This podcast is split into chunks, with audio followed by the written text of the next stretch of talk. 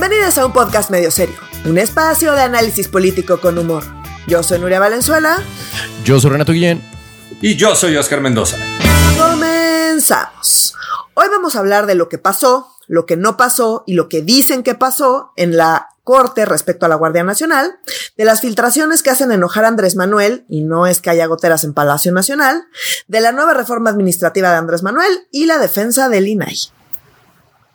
Qué semana tan pesada. Este ocurrieron muchas cosas al mismo, no al mismo tiempo, sino ocurrieron muchas cosas con, muy pocos días de diferencia, así seguiditos como choricito de Toluca. Este Lili Telles perdió el control eh, por alguna razón. Este estuvo muy intensa, mi querida gente. No, hay que a Lili Telles no, no necesita razones. Sí, no. No, no, no, definitivamente no. Como es el Noroña de las creaciones. conservadores, güey. O sea, ya llegó a ese grado, güey. Ya llegó a ese grado, güey. Yo cada vez que la veo digo, puta, es Noroña conservadora. Es Noroña conservadora, sí. Es la, es la peor creación de Morena, Lili Telles. Tienen una campaña en redes manera de verlo, muy similar. O sea, como siento que comparten community manager y estratega. Nada más uno de derecha y uno Sí, pues, sí, las posibilidades también las comparten. ¿no? ya cuando niega, que sí es, o sea, como las similitudes entre Noroña y Lili no, Telles. No, no, no, Bueno, Noroña ya es más medido. Acuérdense que desde el. Ah, sí, Noroña ya. Desde la sí, ya, ya se tranquiliza constitucional energética y está más calladito. Más bien esa era mi duda, o sea, siento que sí Lili Telles está, se está al revés, se está haciendo notar más con su estridencia, pero bueno. Así es, está noñorizando. Exacto. Así es, está, se está haciendo, pues, está pasando de ser señora a ser noroña, sí, sí. Norñizando correctamente, mi gente. Pero a ver, a ver, a ver, permiso, mi gente. Empezamos muy desmadrosas. Este, Y, es muy serio. Esta semana sí, eh, no es medio serio, es bastante serio. son serios, güey. Sí, serios, serios problemas en la. Serios, están buscando seriamente la candidatura presidencial. Sí, no, como son serios como un chancro es serio, serios como una, como de hacer pipí con sangre es serio, claro que sí. O sea, serio de que tienes que ir al doctor. Pero es un serio problema los dos. a Lili y a al chancro, nada más. Sí, señor, claro que sí. La definición de lleva el chiste al límite. Si la política mexicana es un pito, esos dos son chancros purulentos. Pero ya, a ver, quiero dejar de hablar de esa pobre gente, de esa maldita gente pobre de la audiencia. Pero a ver, este, tenemos que hablar de la Suprema Corte de Justicia, mi gente, porque, o sea, el, el, el si, entiendo bien lo que acaba de pasar, esto es bastante eh, importante dentro de toda esta... Eh, es un obstáculo grande para la militarización, para la legalización de la militarización en general en este país, si estoy, si estoy en lo correcto. No del todo. No, porque va a seguir entrenando el ejército. Sí, a ver. Como la Guardia Nacional que teníamos hace dos añitos. O sea, Exacto. Exacto. Creo que para mí, o sea, aquí hay, hay muchas cosas que. Pero contexto, contexto. Nadie ha Sí, hay que poner contexto porque sí, estamos acá. nosotros llevamos hora y media platicando, compañero. Esta semana la corte, y ojo, no ha terminado la discusión, pero digamos, una de, o sea, como ya se pronunciaron y ya sabemos lo que, lo que, lo que piensa la corte al respecto, pues, y esto es algo que no había pasado en todo el sexenio, es la primera vez, ¿no? Que, que, se logra, que es que básicamente los caprichos inconstitucionales de López Obrador encuentran un freno en la Corte. La primera, vez, primera que se, Consigue, la mayoría calificada de 8 de 11 de 8 de 11, sí, que tumban una ley, una modificación a la Constitución. Han pasado un chingo. Todas las. Ojo, no. Una modificación legal que va en contra de la Constitución. Ajá, exacto, exacto, exacto porque no fue una modificación constitucional la que hicieron, porque entonces, pues si ya modificaron la constitución, pues ya no hay nada que hacer, Roma. ¿no?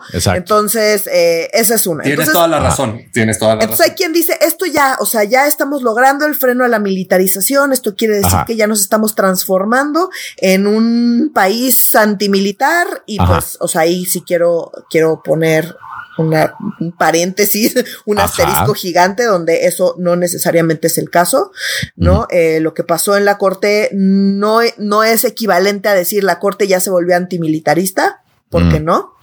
Y porque, ojo, la chamba de la corte no es decir si les gusta o no les gusta la militarización. La chamba de la corte es decir si algo va o no en contra de la constitución. Ok. Entonces, eso es algo como muy importante de aclarar, ¿no? Eh, López Obrador ha planteado desde que empezó su sexenio algunos cambios que requieren modificar la constitución. Estos cambios han tenido eh, obstáculos serios en el Congreso, ¿no? Porque muchos de sus planes, pues, no ha logrado conseguir los consensos necesarios para poder, de hecho, modificar la Constitución. Y eso pues ha terminado en la corte, ¿no? Eh, ¿Por qué? Porque lo que hace es los famosos planes B, ¿no? O sea, una de las estrategias como cada vez más recurrentes de López Obrador es primero intento cambiar, o sea, abiertamente esto, la neta, la neta, la neta, pues requiere cambiar la constitución. Pues, O sea, al Chile eso es lo que se necesita. El plan A siempre es cambiar la constitución. Pues sí, porque son cambios radicales, ¿no? pero no tiene mayoría calificada. Entonces lo intenta, pero como son muy malos consiguiendo consensos porque no saben negociar, y porque no ceden en nada y porque pues la oposición tampoco y demás de lo que hemos platicado a lo largo de todo el sexenio, entonces no pasan sus cambios constitucionales. Entonces dice, ok, pues venga plan B, que es vamos a modificar eh, las leyes secundarias que no requieren mayoría calificada. Correcto. Eh, necesitan mayoría simple y Morena y sus aliadas sí tienen mayoría simple. Entonces, pues voy a hacer lo que yo quiero vía modificaciones legales que no requieren cambio constitucional. En contra de la constitución, porque la neta, la neta, la neta, para llevar a cabo mi plan, lo que necesitaría hacer sería cambiar la constitución, pero como no me dejaron cambiar la constitución y yo quiero hacer lo que yo quiero, pues voy y mando un plan B. ¿no? Entonces ha mandado un plan B en la reforma electoral, ha mandado un plan B en sus planes militaristas, ¿no? Que este es uno de los importantes. Y ha mandado plan B en el tema energético. ¿no? Y, eh, y pues todos estos obviamente terminan en la corte porque pues van en contra de la constitución, porque al Chile, para lograr lo que él quiere, tendría que estar cambiando la constitución, como no lo logra, hace esto, ¿no? Entonces ya parece que es algo como recurrente y es algo que se está tornando eh, muy preocupante y que esta semana nos dio un respiro a la corte de decir, ok, ok, podemos ya, sí, es una señal muy clara de decirle a López Obrador, pues si quieres cambiarlo, chavo, pues tienes que cambiar la constitución. Claro. según las reglas de cambio constitucional que implican una mayoría calificada. Entonces, eso, eh, en realidad esa es la implicación más importante de lo que pasó esta semana en la corte, porque en términos muy prácticos, la estrategia de militarización no se va a modificar y de hecho queda a la cabeza de la, de la Guardia Nacional un general. Un general. Que, no, que todavía no lo han hecho renunciar porque hasta hace año y medio, antes de que pasara esto en el Congreso, esta reforma secundaria, o sea, en la Guardia Nacional renunciaban del ejército la Marina o eran generales en retiro. Sí. Y después los contrataba la Guardia Nacional porque ya eran civiles. Mm. Y eso en el mejor de los casos, porque de hecho, pues tenemos mucha evidencia de que eh, en muchos casos ni siquiera hicieron eso, abiertamente son militares. Eh, ¿Por qué? Porque pues que, es que están creciendo la Guardia Nacional, pero tú ves las plazas y las plazas que han crecido son las de Sedena. Mm. Entonces, pues, ¿cómo le hiciste para crecer la Guardia Nacional sin crecer las plazas de, la Guardia Nacional civiles? pues creciendo las, las plazas de Sedena, ¿no? Entonces, como, y eso es algo que van a seguir haciendo, porque pues lo estaban haciendo desde antes, lo siguen haciendo y no hay ningún incentivo para crear una Guardia Nacional Civil. Entonces, a ver, me regreso, ¿cuál es el contexto? ¿Qué fue lo que pasó y qué fue lo que decidió la Corte? Que ojo, nada tiene que ver con si la Corte cree o no cree que la militarización está chingona. De hecho, muchas de las intervenciones de las y los ministros eh, le echaron bastantes flores a, a, las Fuerzas Armadas. Entonces, sí quiero dejar esto claro porque no es un tema de, hay un golpe en contra de la militarización. No, para terminar, o sea, para fines prácticos, eh, la estrategia de militarización va a continuar igual. Nada más fue una traba decir, no puedes hacer cosas en contra de la constitución porque pues te sientes que puedes y a ver, a ver, dime que no, ¿no? Entonces ya la corte le dijo, no, chavo, así no.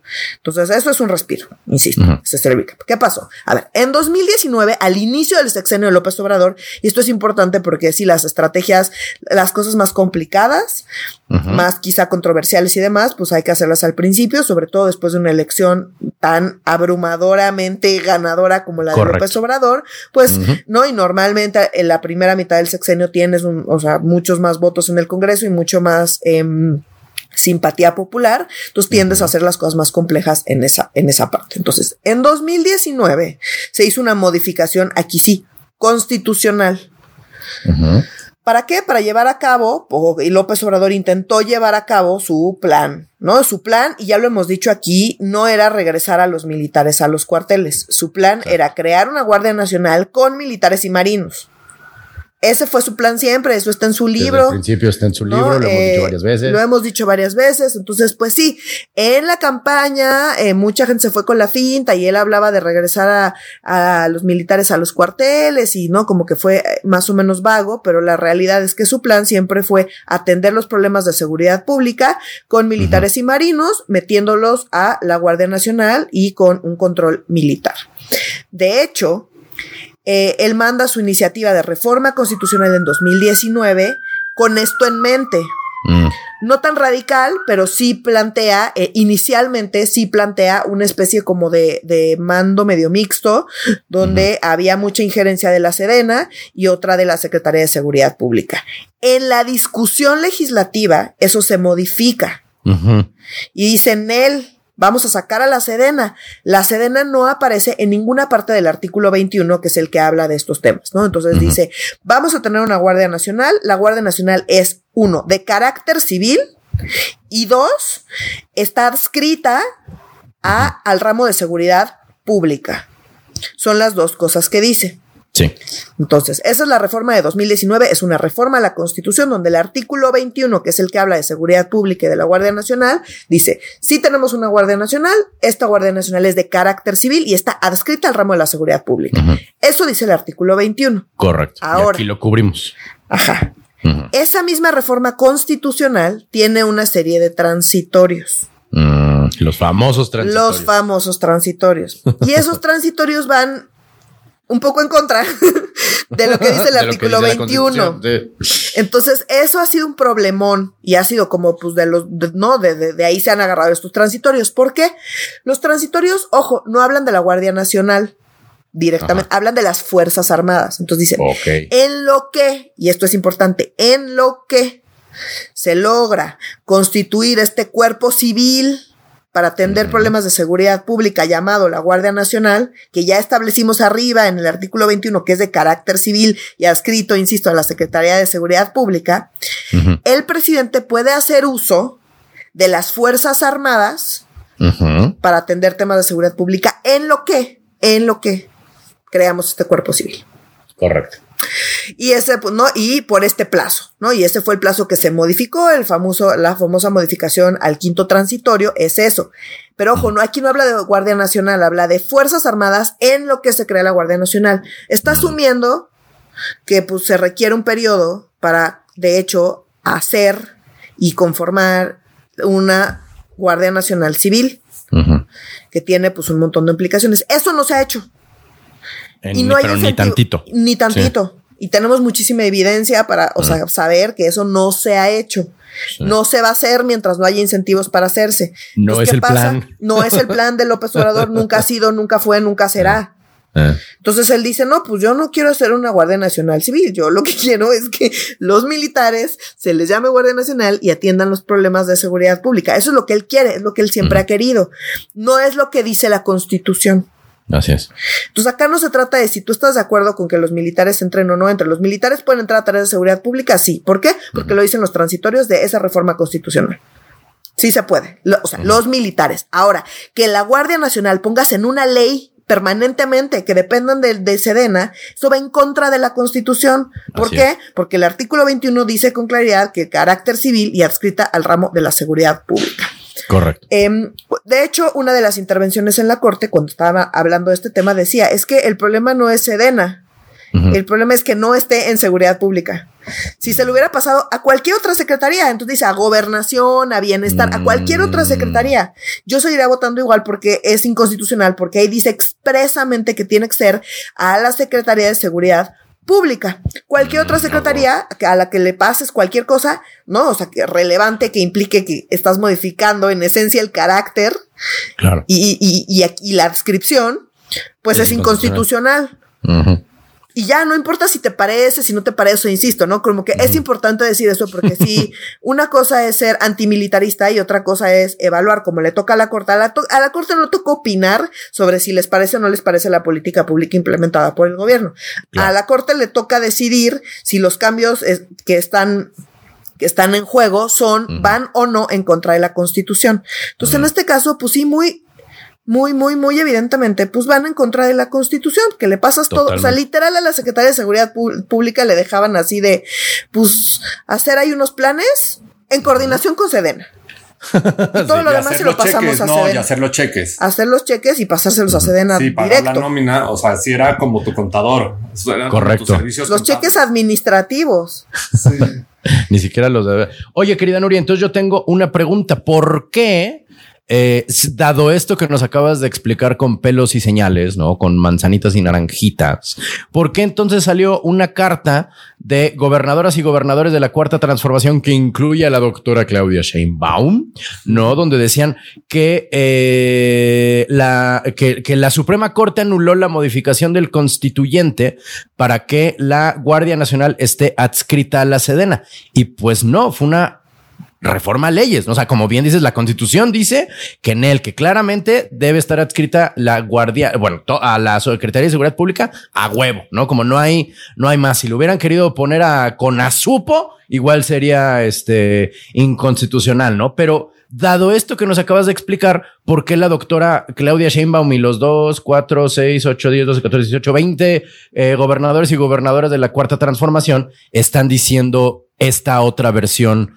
de los hechos. ¿Están en lo correcto o no estamos, o que, o que, o, y digo, esto me sorprendería mucho, pero ¿acaso tienen intenciones detrás?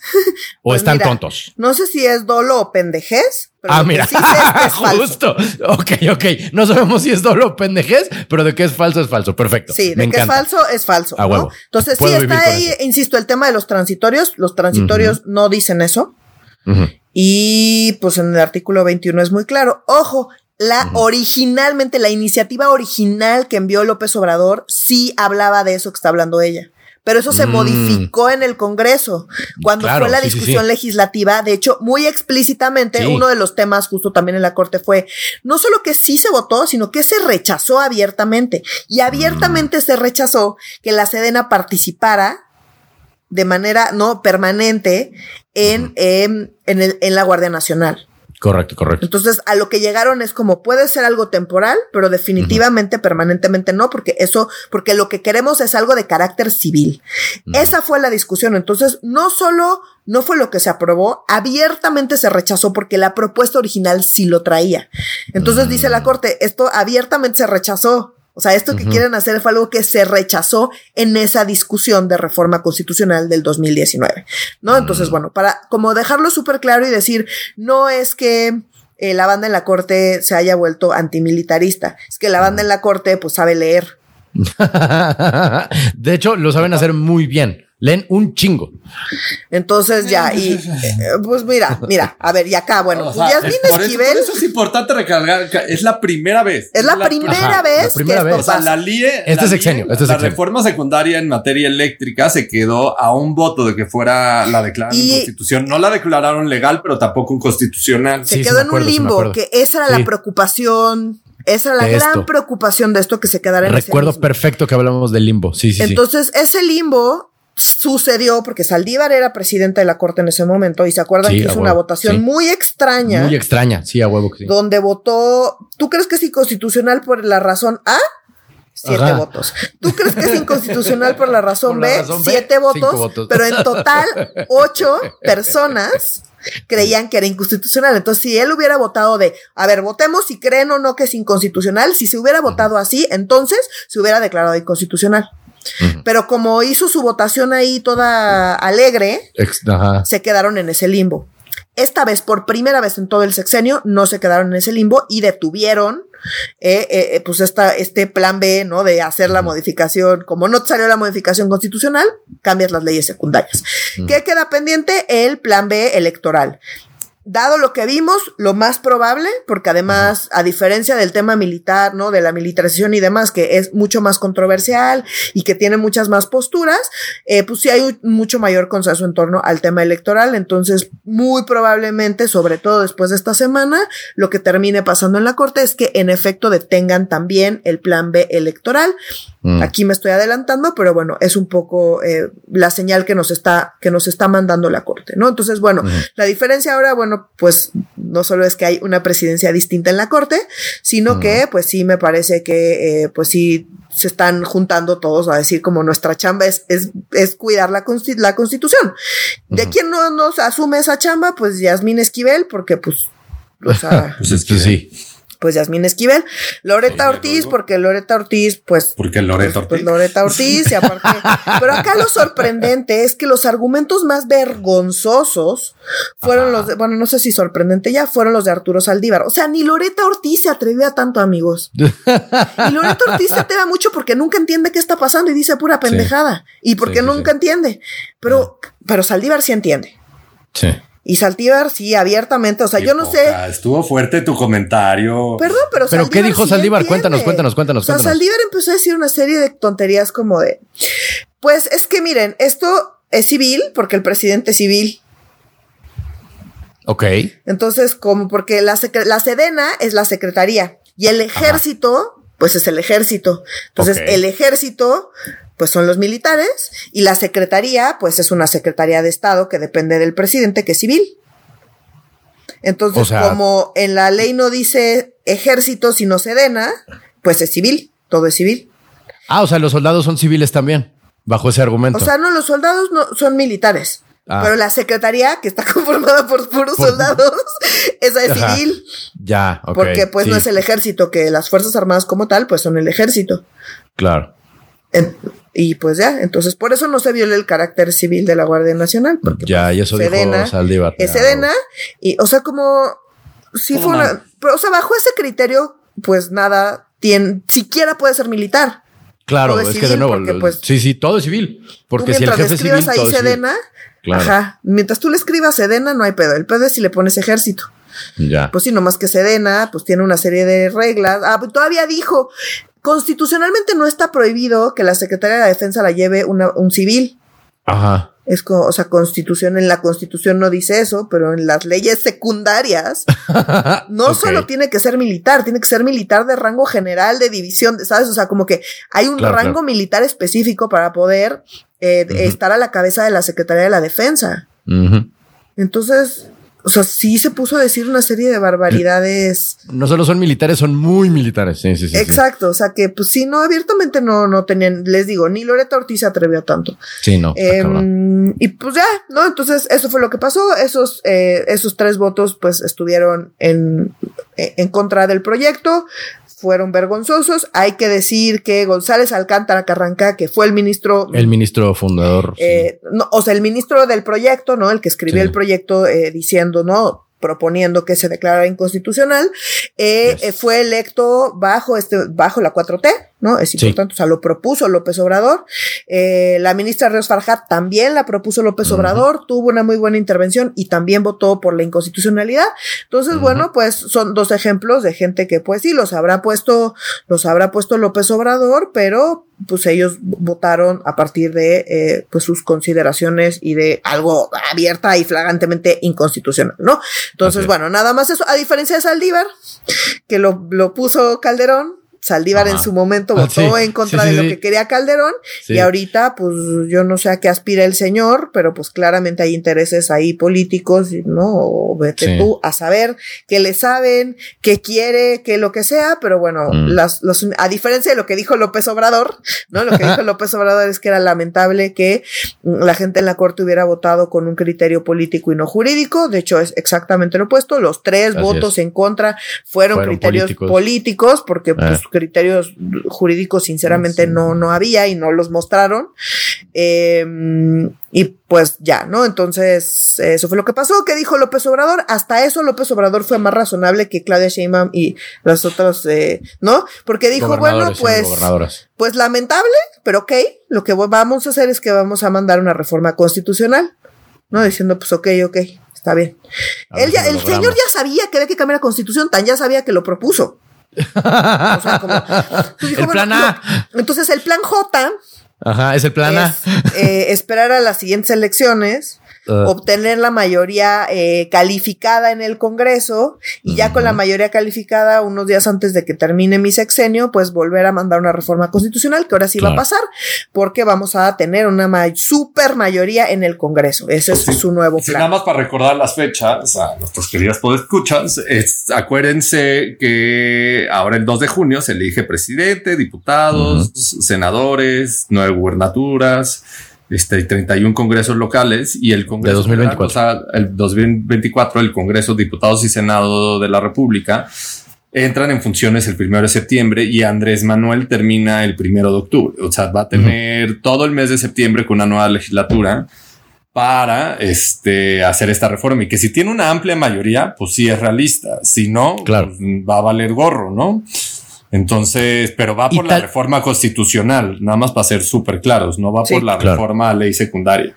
Sí, el plan J es el plan que también la reforma eléctrica va a entrar en la misma cajita, ¿eh? sí, seguramente. Sí. Digo, pero ahí pues, pues, falta mucho, falta ver, falta ver quién queda. muchas cosas cambian en un año. Sí. o sea, quién va a ganar, cuál va a ser la interacción, ese proceso de transición, cómo se va a dar, con quién, cómo, a dónde se van a ir las alianzas, qué tanto poder va a seguir teniendo, va a seguir teniendo poder López Obrador, no estoy diciendo que no, nomás pues ahí van a pasar muchísimas cosas, ¿no? Entonces, pues esto, ¿qué tan viable es? Pues no, quién sabe. O sea, no tenemos ahorita manera de saber qué tan viable es, pero bueno, eso fue lo que pasó. Descabellado no suena, nada más. No, descabellado no suena. En el mundo de Andrés Manuel, en mi mundo sí suena descabellado. Y, de hecho, yo creo que por ahí va a decir tanta mentira y tanto bulo, ¿no? Como decir, ay, la Suprema Corte nos está dando todos los que amen a Andrés Manuel voten en el legislativo por Morena para tener esa supermayoría, como que esto puede ser usado como una, como una, como un trampolín electoral, las de cuenta, ¿sabes? Como una, un trampolín propagandístico para decir, oigan, ching, para que no nos chinguen en la Suprema Corte, vota Morena legislativo, vota Morena legislativo para contra los conservadores. Yo por ahí creo que va a ir la, la, la estrategia del tiro de banda. Y lo, y lo que es impresionante es que sí la ha logrado con este discurso falso durante toda esta administración, sí la ha logrado pegar un chingo a la legitimidad de la Corte. Sí, claro. Salió una encuesta sobre temas de corrupción, que yo sé que salió en un periódico muy fifi, pero la verdad la está bien hecha en el reforma de la mano con mexicanos contra la corrupción e impunidad. Y miden como la percepción sobre temas de corrupción. Y la Suprema Corte, la verdad es que estaba muy bien medida y era de los, de los, de los tres poderes de la Unión, de los que tenía, de los más legitimados como lo era, como lo era y todavía lo es el INE. Y la realidad es que sí ha bajado la confianza a la Suprema Corte por parte de los mexicanos. Y claro, o sea, como, pues si todo el tiempo dicen que son los corruptos de mierda, para mí baja su legitimidad por el tema de lo que siempre he criticado, lo lento que es la Suprema Corte para resolver los casos. No solo los que mandan vía controversias o acciones de constitucionalidad, pero también los que jalan o los que llegan este, hasta la Suprema Corte, pues tarda años en resolver muchas veces, ¿no? Pero en temas de percepción, hoy la gran mayoría, muchos mexicanos creen que pues, la Suprema Corte es una autoridad corrupta, cosa que no estaba esa percepción. Así es, pues hasta están quemando efigies de Norma Piña, este, eh, he visto varios. sí, habría que ver también ahí qué tanto, ¿no? O sea, Yasmín Esquivel y, todo lo de Saldívar y, y, todos los embates contra Norma Piña, o sea, como que ahí hay muchos elementos de, ¿no? Que van hacia distintos lados, que pues se engloban todo, si englobamos todo en la Suprema Corte, pues quién sabe, pero de que son lentos y opacos, ¿no? O sea, su proceso es opaco, es súper confuso, se hicieron bolas solitas. Solitos. Eso es otro que, ah, o sea, como que, que sí quiero decir, pasó esta primera votación, que era como la parte más relevante de eso, no es inconstitucional este pedo, ¿no? Y ya después otras cosas de, bueno, pues se empezaron a hacer bolas en la votación después, la pausaron, no quedó claro, hubo muchísima confusión, hubo muchísimas fake news a lo largo de todo el proceso, porque la discusión lleva dos días, hoy continúa la discusión, hoy es jueves, nos están escuchando en viernes, ya lo sé, no sé qué va a pasar en un ratito, entonces, pues nada, pero bueno, eh, ¿qué falta por discutir? Bueno, ¿qué pasa? Ya dijimos que es inconstitucional y luego eso que cómo se come o cómo cómo tendrían que corregir en el legislativo. Eso es lo que todavía no sabemos qué dice la Corte. Y vamos a ver también qué dicen para ver qué tanto se, o sea, qué tantos efectos tiene en la práctica lo que puede llegar o no a hacer la corte o lo que la corte mm. se puede estar, eh, no, digamos, qué medidas está sugiriendo o está eh, proponiendo tomar, dado que ya declaró la inconstitucionalidad de este tema, ¿no? Entonces, eso también va a ser interesante, no solo por el tema eh, de la Guardia Nacional, que insisto, en la práctica no va a cambiar mucho independientemente de lo que digan, pero sí, eh, o sea, en otros temas y demás, en cuanto a esta estrategia más grande de los planes B, pues vamos a ver qué dice hasta dónde llega, cuáles son los criterios, las consideraciones, también va a ser interesante y se los tendremos la próxima semana.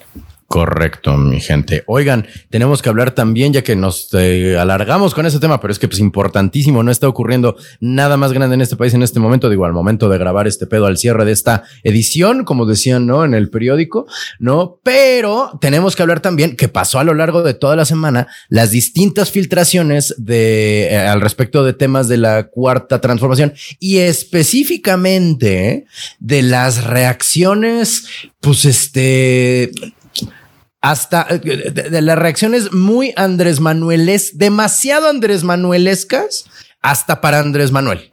¿Sabes lo que, lo que digo? O sea, Andrés Manuel, a, Andrés Manueleo, a Andrés Manuel. O sea, está, estuvo muy cabrón las reacciones, ¿no? Estamos hablando específicamente, ¿no? Bueno, de la, de la, de la, de, de, Pegasus, pues, ¿no? Que hubo un, sigue la mata dando de Guacamaya Leaks, ¿no? Resulta que Pegasus es el, digo, México es el, el país que más usa el software eh, israelí Pegasus, que se hizo famoso con Peña Nieto. No solo se sigue usando, se usa más, ¿no? Este, los viajes de Luis que son así como los viajes de Willy Bear, ¿no? En, este, en Estados Unidos, en Europa, viaje de lujo con familia incluida. Y algo que la neta a mí hasta me espantó un poquito, me mandaron mis, mis primos de Estados Unidos, me mandaron un video de, oye, acaba de salir aquí el, el presidente, no, no era, no era, no era Biden, era, ah, no, sí era Biden, diciendo que iba así ya directo atacar al, a, casi que verlos como grupos terroristas todavía no, pues, pero así con los que tienen la culpa de todos los problemas de Estados Unidos y de las muertes, de cada una de las sobredosis de fentanilo, es el cártel de los, de los benjamines, de los chapitos, y vamos por ellos, casi diciendo como, órale, ahora sí Estados Unidos va a este, invadir México. Sé que son tres temas bastante dispares entre sí, pero lo que los une es que sabemos de ello gracias a filtraciones. ¿No es cierto? No, y te faltó, y te faltó decir, te faltó la parte que Andrés Manuel dice que todas estas filtraciones son... Ah, sí, Claudio X González. Se las, filtran a Claudio X González y a periodistas, o Claudio X González a Latinos y a otros periodistas neoliberales. Entonces, que México va a limitar casi por completo la información militar claro. hacia, hacia Estados Unidos, pues por todas estas filtraciones que ha habido, que Guacamaya Leaks fue atrás de esto estuvo la DEA, pero también a la vez, esta semana salió que la Sedena está pidiendo un presupuesto adicional de 3 mil millones de pesos para reforzar sus sistemas de información porque tienen un pedote, están mega padrísimos. Entonces, pues básicamente, pues no quiero, no quiero sonar. ¿Puedes repetir, perdón, querido Oscar, ¿puedes repetir la cantidad de dinero que están pidiendo? mil millones de pesos. O sea, o sea, tres y nice. Ajá para actualizar sus sistemas informáticos y, y, protegerlos contra hackeos. Ahora, Entonces, pues es que no es solo es Guacamaya Leaks, es que es Guacamaya Leaks y Claudia X González y la DEA, pues necesitan mucho dinero pues para protegerse de claro, esa conspiración. Mil millones, mil millones de pesos por enemigo. Ajá. Está, está, cabrón y Andrés Manuel niega que nada de esto sea cierto. O sea, como o sea, la, posición sobre el, el, general secretario y los viajes de su familia es pues qué tiene, es pues qué chingados pues, importa. Pero eso es lo raro, ¿no? Lo maneja como, no lo, no lo ha manejado como que está negando nada. De hecho, al revés, dice qué barbaridad que nos estén espiando. ¿no? O sea, al revés, es casi como de, pues sí, es cierto, pero no, tendrían por qué saber. De que, no hablemos de que van a Moscú, que van a Italia. No hablemos de que lleva toda la familia. Hablemos de que la DEA nos está espiando y que Claudio X González es la mano que mece a toda la oposición de México. Y Estados Unidos. Y de Estados Unidos. Es, bueno, y Estados es como si Andrés Manuel. La, cuna de, de, Claudio X González, exacto, claramente. Exacto, o sea, es como la mano invisible no es tan invisible, según Andrés Manuel. es, Claudio X González, ¿no? En mi cabeza Andrés Manuel, ¿no? Este, para él Claudio X González es como el líder de los X-Men, ¿no? Así es ya que es este, es Charles Javier y así con sus poderes mentales filtró toda la, la información. No, pero lo que yo voy a decir es que me, me, llama mucho la atención cómo este Andrés Manuel está haciendo como, es como si tú tienes una pareja, ¿no? Y entonces tienes videos de ti mismo siéndole infiel a esa pareja. Tu pareja te enseña los videos en el celular y tú le dices, oye, un momento, pero ¿por qué me revisas el celular? Es que aquí lo terrible es que tú te metas en mi intimidad y pues así está pinche revisar el celular a la pareja, pero pues no, definitivamente no es lo más grave que está ocurriendo en esa relación. Pues mira, no, eh, eh, no sé si en el caso de la relación estaría de acuerdo, pero en el caso de López Obrador. Sí, mejor reglas de transparencia en la pareja. O sea, metamos. No, claro, bueno, o sea, sí, pues, no, no, estamos hablando de los una ideales. Solicitud de información, una solicitud de información. Lo estás llevando muy, lejos, Renato. O sea, no sé, o sea, es que sí creo que, que en este caso, pues quizá lo que más me sorprende es lo mal que, está respondiendo, ¿no? O sea, no sé, justo veíamos. Es que sí lo agarraron un poquito en curva. o sea, cualquier tema de, corrupción o de cagada de este gobierno, pues hay que darle la que vuelta. Podrían, no, darle, le da muy bien la vuelta. Nomás la respuesta concreta de lo de Luis Crescencio. Sí. O sea, sí estuvo como de, pues, ¿qué tiene?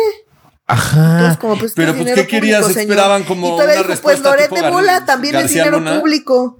Y todos como, no, no, sí, porque pues que no, que no tienen publicidad, pues ahí está, es dinero público. Sí, no, o sea, o sea, como que no, no, no, no tenía como que mucho sentido la respuesta y se hizo bola, sí se hizo bola. Sí, hasta los fans de Andrés Manuel, así los fans recalcitrantes de Andrés Manuel se dijeron como, ajijo, ah, pero entonces, ¿cómo, cómo que no importa? ¿Cómo que no está? O sea, la cosa es, si una de dos, no, no puedes sostener dos posiciones contrarias al mismo tiempo. ¿A qué voy con esto? Si lo de Luis Crescencio no importa, lo de Loret, cuánto gastó en calzones hace seis meses, importa nada, ¿no? Ahora, si lo de Loret importa, cuánto gastó en calzones hace seis meses, lo de Luis Crescencio debería estarle pidiendo la renuncia ayer. Simple y llanamente no se puede tener la, la dos, dos posiciones encontradas al mismo tiempo. O sea, es una disonancia cognitiva gigantesca. Sí. Y ahí sí como que siento que pues está más complicado y nada más muestra pues lo, lo, muy dispuesto que está a proteger a los altos mandos del ejército, lo cual resulta desde mi perspectiva profundamente preocupante. Eh, preocupante y que o sea, eso es espantoso, o sea, pero literal espantoso de que espanta, de que dices, ay, la chingada, ¿cómo, cómo, cómo le vamos a hacer ahorita? Eh, ¿Quieres agregar algo, querido Oscar, o pasamos a la reforma administrativa? Perfecto, pasemos a la reforma administrativa de la cual yo no entiendo un pito, entonces voy a quedarme yo aquí calladito en lo que, porque oigan, a ver, es que está muy cabrón, si, si, si, si no, aquí, perdón, para, porque genuino, o sea, siempre lo digo, no siempre yo me hago un poquito, güey, diciendo como, ay, es que esto no lo entiendo cuando sé que son los temas más complicados, o sea, sí lo entiendo la mayoría de las veces, pero ocurre temas como ahorita que digo, ay, güey, es que descentralizado o sea, si tienes un órgano desconcentrado, tienes que ir al urólogo o si tienes un órgano descentralizado, tienes que ir al urólogo, porque pues no, no me queda claro cuál de los dos órganos funciona peor, cuál es uno, cuál es otro, si la cabeza del órgano controla el órgano, si el órgano controla la cabeza. O sea, hay demasiados dobles sentidos en los análisis que hago además. Entonces me distraigo y no entiendo qué chingados. Ahora sí, genuino de este tema, no tengo la más puta idea de qué diablos eh, eh, consiste la reforma administrativa de AMLO y cómo los términos entre descentralizado y desconcentrado me están tomando el mundo porque ya no entiendo cuál es cuál. Y sí está muy complicado, Renato, porque además entender las implicaciones de la desaparición o este que un desconcentrado se, se forma, forme parte de una secretaría y pierda la autonomía técnica es complicado entender. Es complicado. Vamos a ponerle contexto a la banda porque por sí está cabrón. Sí, esta semana el, eh, el, Ejecutivo presentó una iniciativa de una reforma administrativa para desaparecer 18 órganos desconcentrados, este eh, unos, unos desconcentrados, unos descentralizados y unos fideicomisos. Eso es lo que presentó esta semana. ¿Qué es una reforma administrativa? Como bien su nombre lo indica, es cambiar la estructura orgánica, o sea, como tu organigrama, decir como, ah, el SAT ya no va a ser, ya no va a ser, este, ya no va a depender la Secretaría de Hacienda y le vamos a dar 100% de autonomía. O se acuerdan con Peña Nieto que pasó a la policía, la pasó a la gendarmería y se la dio a la, a cómo se llama, a la Secretaría de Gobernación. Sí. Eso es una reforma administrativa. Las reformas administrativas normalmente por usos y costumbres se hacen al inicio del al inicio del sexenio. Y de hecho, desde antes de que tome posición el presidente o presidenta, que antes era en diciembre, ahora va a ser en octubre. Normalmente se hace como para que funcione como quieras. Como tú llegas a, es horrible esta comparación, pero tú llegas como director de una empresa y dices, ah, esta estructura a mí no me funciona, fusiona estas direcciones, este, estos puestos los elimino porque a mí es como me interesa. Andrés Manuel ha hecho una reforma administrativa súper grande desde el inicio de esta administración, pero ahora está cerrando con una nueva donde desaparece 18 órganos y los desaparece por completo o lo, bueno, nada más desaparece por completo la Secretaría Ejecutiva del Sistema Nacional Anticorrupción, le, elimina y sus funciones las entrega a la Secretaría de la Función Pública porque obviamente el Sistema Nacional Anticorrupción tiene cero relevancia. Eso fue... Es que ya no hay corrupción, Oscar. No, ya, no hay corrupción y esa fue una batalla de los neoliberales. Acuérdense que les encanta crear organismos este, que vuelva todo más caro cuando el gobierno ya tiene la función y para combatir la corrupción pues no se necesita autonomía, pues puedes depender perfectamente del ejecutivo y con eso. Al revés, las escaleras se arriban de, se barren de arriba hacia abajo. las escaleras de arriba de escoba para abajo. claro. Y es como las fiscalías, o sea, ¿para qué necesitas autonomía? Cuando pues en realidad está más padre que dependan del ejecutivo, aunque eso no lo claro echar para abajo, pero en la práctica sí funciona así. Claro que sí. ¿Cuál es, ¿Cuál es la diferencia? O sea, porque desaparecen siete organismos descentralizados. Descentralizados significa que tienen autonomía técnica más no constitucional y desaparece otro tanto de desconcentrados más la Secretaría Ejecutiva y un fideicomiso. Nuria trabajó más, le voy a aventar la pelotita, porque estuvimos un rato platicándolo y Nuria hoy, más. Hoy en noticias sorprendentes. ¿Qué chingado significa autonomía técnica Así es. de los descentralizados que son Pemex, FE, Conacit, IMSS, son ejemplos descentralizados? No, Conacit, no, Conacit es, es... No, sí es descentralizado. Ay, güey, ¿ven cómo está complejo el tema? Ramo? Es que sí está bien complejo. Puede ser que con así haya cometido un error. Estoy súper abierto a haber cometido ese error porque sí está complicado. Está muy complicado. O sea, está, muy, complicado. Entonces, a ver, primero están los que son súper independientes. Ajá. Comisión Nacional de Derecho Humano, INEGI, ¿no? Entonces tienen, son tan independientes que tienen su propio ramo, es decir, en el presupuesto se divide por ramos. Entonces cada ramo, entonces está el, y más o menos, más o menos, la cabeza de cada ramo, más o menos, es una secretaría.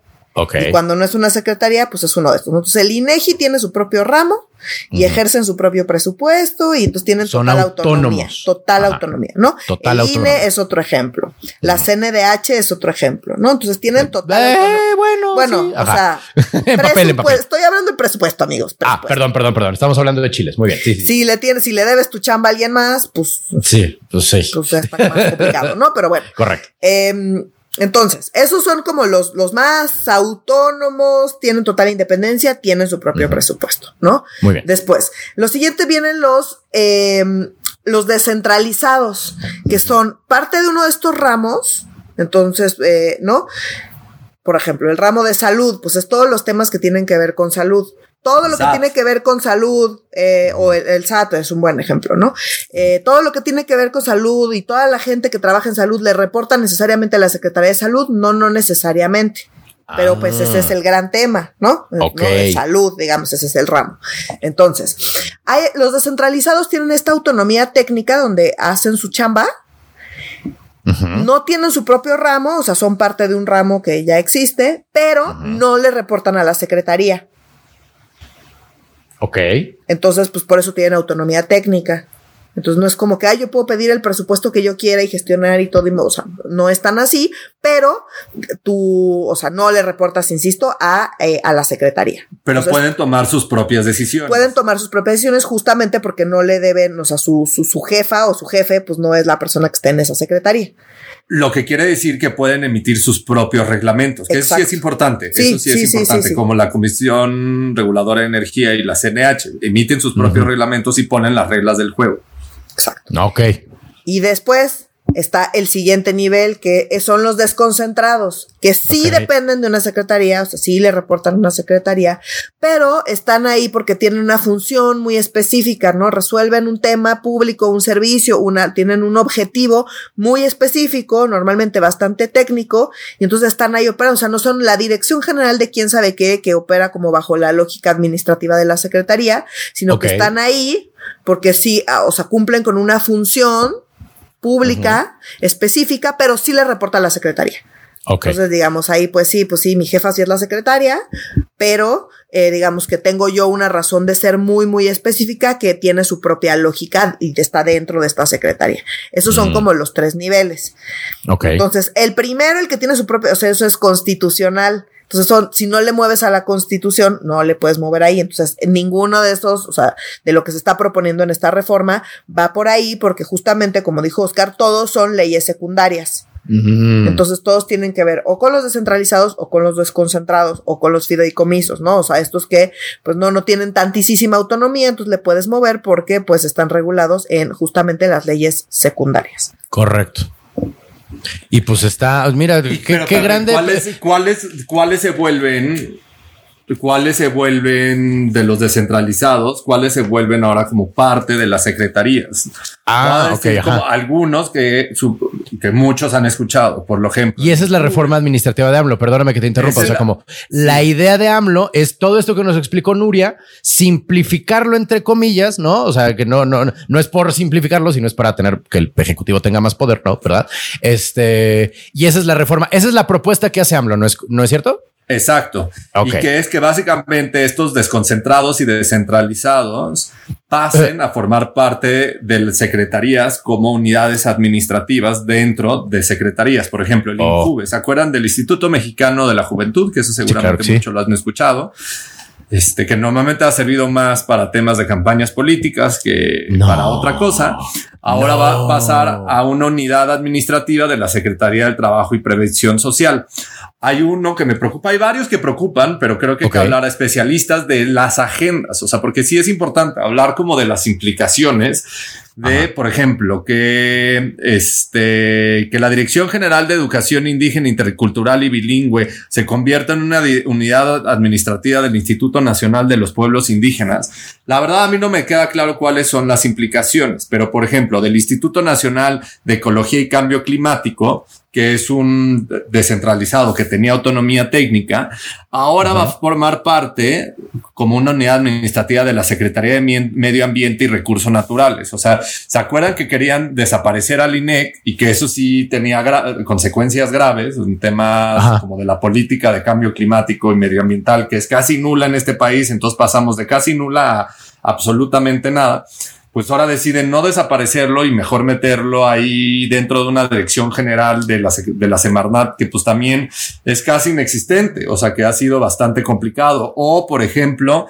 también la Comisión Nacional para el Desarrollo y la Inclusión de las Personas con Discapacidad o el Instituto Nacional de las Personas Adultas Mayores pasan a secretarías en específico. Entonces, cada una de estas agendas y cada uno de estos descentralizados que cumplían y que tenían una razón de ser para ser, tener autonomía técnica, no autonomía total, pues van a depender ahora 100% de una secretaría en, la toma de sus decisiones. Entonces pierden esa autonomía que sí tiene consecuencias para el desarrollo de política pública o de lineamientos o de los límites y de pesos y contrapesos. O sea, como mucho de por qué se le da autonomía técnica es para desarrollar un sistema de pesos y contrapesos.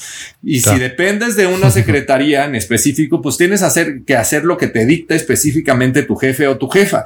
Y si el secretario cree que no hay que combatir el cambio climático, climático, pues vale madre, no hay que combatir el cambio climático y listo, se acabó. O eh, que no hay que hacer nada en materia de lenguas indígenas y que pues ya con los libros de la CEP, que donde se reconoce que hay X número de lenguas indígenas es más que suficiente, pues ya no hay que más que hacer en materia de política pública en materia de lenguas indígenas. O el Instituto Mexicano de Tecnología del Agua, que tenía ahí recursos importantes, que ahora pasa como una unidad administrativa de la Comisión Nacional este, de Agua, pues también absorbe esos recursos y no solo absorbe esos recursos, o sea, pierde toda la autonomía para dictar lineamientos. Y en algunos tendrá lógica y en otros no. El INEC es de los que más me preocupa, el INJUVE, la verdad no me preocupa mucho porque el INJUVE como que siento este, que es un lugar como, es como, si no te lograron dar embajada ni un consulado importante, pues te toca dirigir el INCUBE, ¿no? y no tienes más de 30 y no sé cuántos. ah, sí, y no tienes más de 45 y parece chaborruco. O sea, como, es importante verte como, o sea, como... Si te sientes joven. O sea, si usas chalequito, fifi, chaborruco, ya le hiciste. O sea, como chalequito tipo Peña Nieto, puedes dirigir el claro. Sí. Oye, querido Oscar, nada más un dato que como lingüista tengo así, eh, que en cuanto lo dicen así me brinca el número. En México se hablan 364 variedades, eh, eh, variantes dialectales de 68 lenguas indígenas.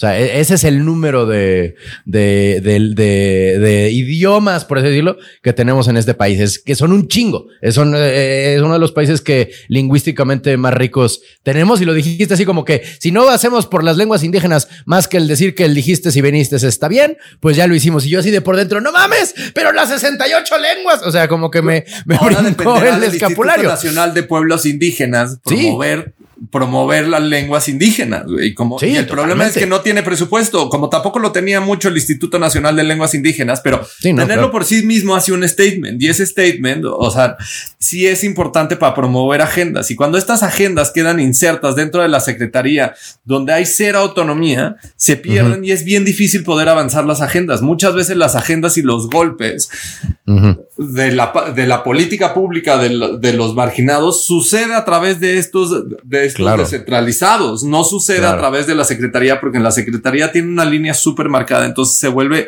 bastante complicado y son en total en total, 18 órganos desconcentrados, organismos descentralizados, fideicomisos o unidades administrativas, las que transfieren sus funciones o desaparecen por completo.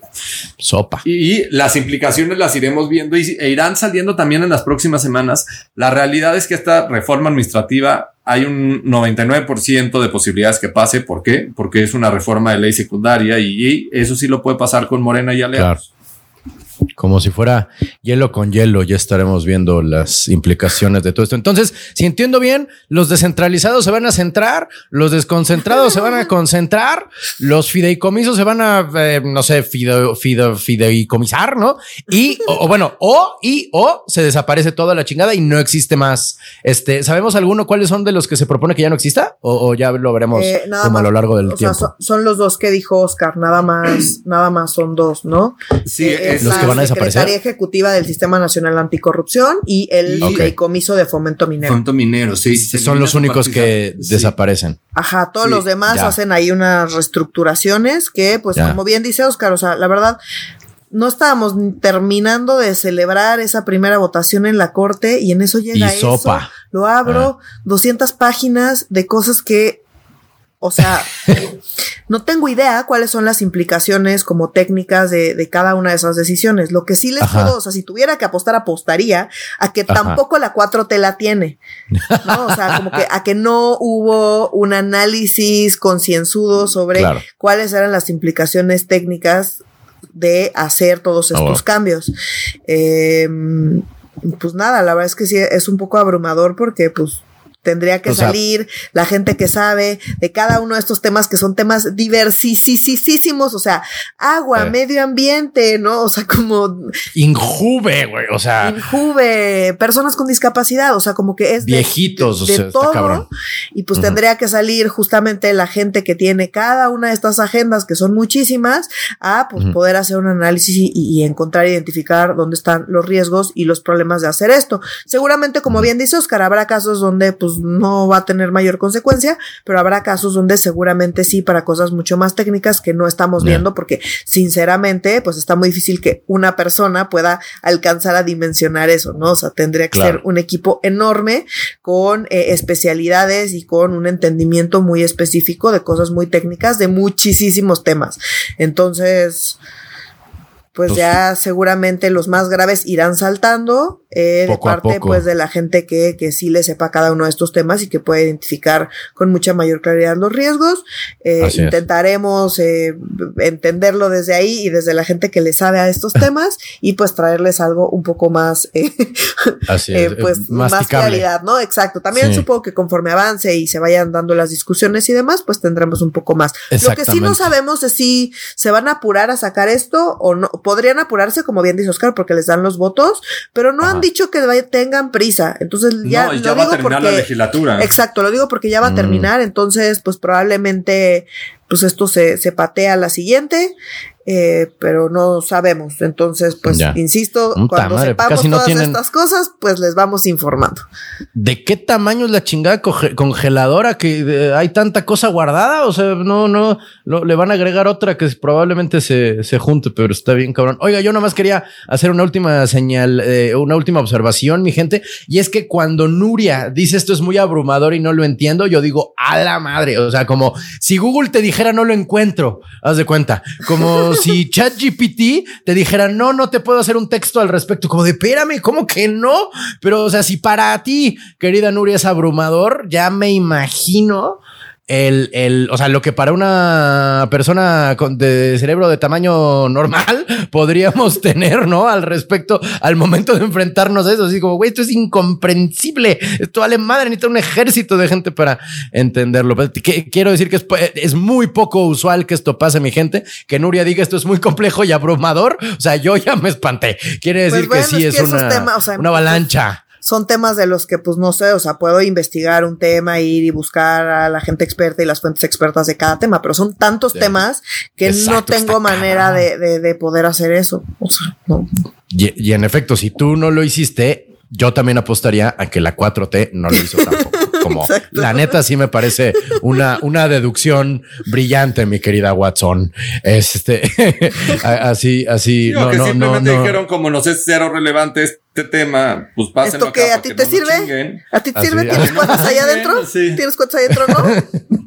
Nos lo chingamos. Como arreglar el cuarto de los tilinches fue esta reforma este, administrativa. Qué cosa, mi gente. Oigan, pues lo crean o no, hemos terminado con los temas más importantes. Ah, todavía no. No, no, nos falta el INAI y funciona. Ah, sí, cierto. Perdón, es cierto, es cierto, es cierto. Pero, perdón, como empecé desde ahí, dije, ah, huevo, ya estamos. ¿Qué onda con el INAI? Tiene hablando de descabezado, es que hay descentralizados, desconcentrados y descabezados, ¿no? que en este caso es el INAI.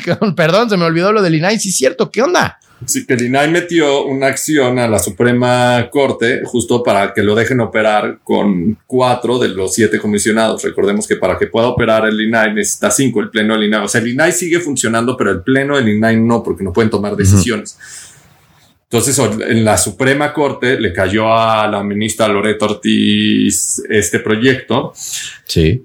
Y también salieron por ahí unos audios, unos audios donde Adán Augusto ah, dice a los diputados de Morena que el tema del INAI no es del interés del presidente, que ahorita lo dejemos así. O sea que. En un impas, dijo el secretario. porque recordemos que el presidente vetó, vetó este, los nombramientos del INAI.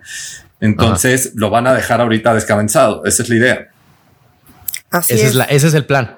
Entonces, pues sí, o sea, ese es el plan que, que, no debería ser y entonces que se está intentando defender el INAI. Entonces, como les dijimos acá, llevan más de un año sin nombrar, sin hacer dos nombramientos. Esos dos nombramientos se hicieron y el presidente, o sea, en el Senado pasó, y el presidente los vetó. Entonces, cuando estaban en ese limbo, salieron los audios que dice Oscar, ¿no? Donde escuchamos al secretario de Gobernación decir, pues miran, si no los nombran y se queden en un impas mejor. ¿Por qué? Porque tenían cinco, pero uno terminó su mandato.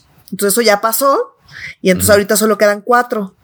Y entonces quedan cuatro, los dos que ya habían nombrado pero vetó el presidente y uno que pues justo acaba de salir y que habría que nombrar. Entonces hay que nombrar a tres. Dos, sí, tres, perdón. Tres, o sea, ahora son tres. Entonces dos que pues ya lleva el proceso mucho tiempo, que insisto, se vetaron, entonces hay que repetir el proceso y uno que acaba de salir. Entonces quedan cuatro. ¿Cuáles son las opciones? Uno, que el Senado se apure y nombre, eh, eh, no, por lo menos a una persona para que ya pueda sesionar, ¿no? Eh, pero pues ya los senadores están así de, pues hazle como quieras, yo no tengo prisa, y la oposición pues se anda poniendo muy pong de ya hay que nombrar, ya hay que nombrar, ya hay que nombrar, pero pues bueno, ya quedó súper claro en esos audios que el presidente, de hecho, si puede no, no sesionar el pleno del INAI por el mejor, por un lado. Entonces, la alternativa que tiene el INAI ante ese impas em, impuesto desde. Exacto, desde, desde el Ejecutivo, pues se fueron a la Corte a que la Corte eh, les dé chance de sesionar, aunque solo sean cuatro, pues porque pues están en el impas que no hay ningún incentivo para salir de ahí en el Senado.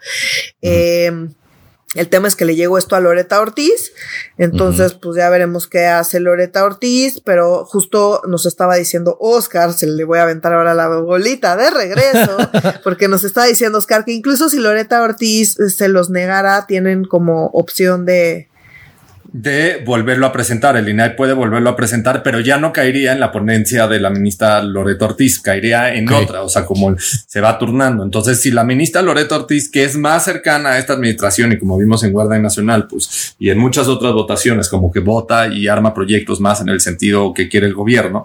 Entonces, porque si es un, un proyecto en sentido negativo, entonces y lo pierde el INAI, entonces lo pueden volver a presentar y reiniciar el proceso. Y también acá tengo una discusión que teníamos por el aire que sí es importante, es que Andrés Manuel no le considera muy importante el tema de acceso a la información en, dentro del INAI porque cree que esta función la debería de cumplir la función pública.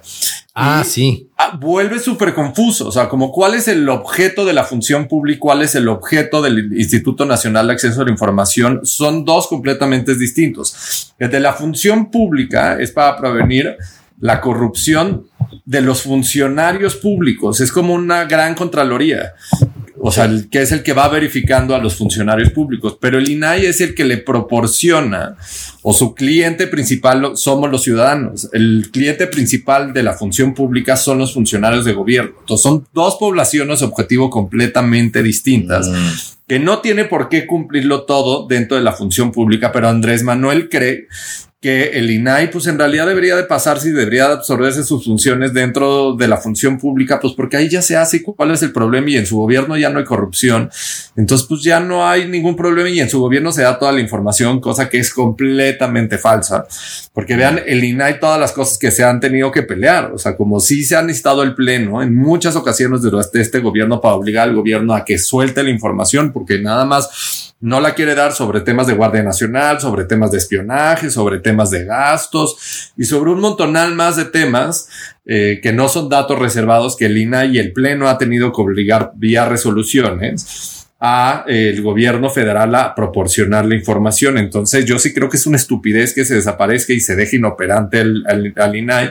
Y el INAI no ha, llevado una estrategia de comunicación distinta. O sea, en vez de defenderse públicamente, como fue Lorenzo Córdoba dentro del INE cuando era consejero presidente, el INAI mm. lo ha llevado más calladito y este, está planchando las cosas ahí en la Suprema Corte para ver si lo dejan operar con por lo menos cuatro, porque vamos a ver qué sucede.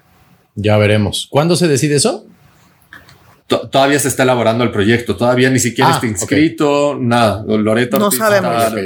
todavía no está inscrito todavía para discusión. la respuesta es who Pues qué cosa, carajo. O sea, como si, si suena a que, a, que es como si una cosa es pública y otra cosa es este, o sea, una cosa es para el público y otra cosa es totalmente del Estado, ¿no? Casi como si fuera lo mismo. Ah, pues si ya tenemos este policía, ¿para qué queremos seguridad privada? ¿Sabes lo que te digo? O sea, que es el o sea, eso y qué función pública tiene que ver con los procesos gubernamentales y el quehacer gubernamental y asegurarse, o sea, no, o sea, evitar que haya corrupción, digamos, en, en ese quehacer. Y el INAI literal tiene que ver con información. Claro. O sea, Pero luego también les vale gorro lo que hace la ASF, ¿no? O sea, pues Delfina es candidata y a ella la ASF, la, la si mal no recuerdo. Pero la auditoría es distinta al INAI. Ajá. Sí, este es otro. Sí. Ya, pues sí que es justo lo que dice Andrés Manuel. Pues sí. Eh, eh, ah, pues a menos que quieran agregar algo, mi gente, perdón que se me olvidó el INAI, pero ahora sí hemos terminado con los temas de esta semana. Nos faltaron, estamos conscientes, o sea, cada semana nos faltan, no es que seamos perfectos, este, pero este, estaremos, eh, que por favor les pido que se mantengan en contacto con nosotros y entre ustedes a través de nuestras redes sociales, que son en Instagram estamos como arroba medio serio, en Facebook estamos como Facebook diagonal medio serio MX. Y en Twitter en arroba medio guion bajo serio. Eh, si nos lo permite, mi gente, el sistema capitalista y el virus, nos escuchamos la próxima semana. Para Medio Serio, yo soy Renato Guillén. Yo soy Nuria Valenzuela. Y yo soy Oscar Mendoza. Adiós.